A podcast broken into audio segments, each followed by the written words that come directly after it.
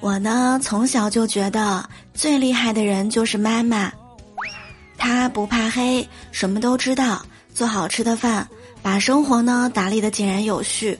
哭着不知道该怎么办的时候，只好找她。可我好像忘了，这个被我依靠的人也曾经是一个女孩儿。她怕黑，也会掉眼泪，笨手笨脚，切菜也会切到手。哎呀，那天我就问我妈：“妈。”你曾经也是一个最美的女孩，是什么让你变得如此强大？是岁月，还是爱呢？老妈拿着围裙擦了擦手，跟我说道：“哎，是你那不成才的老爸。”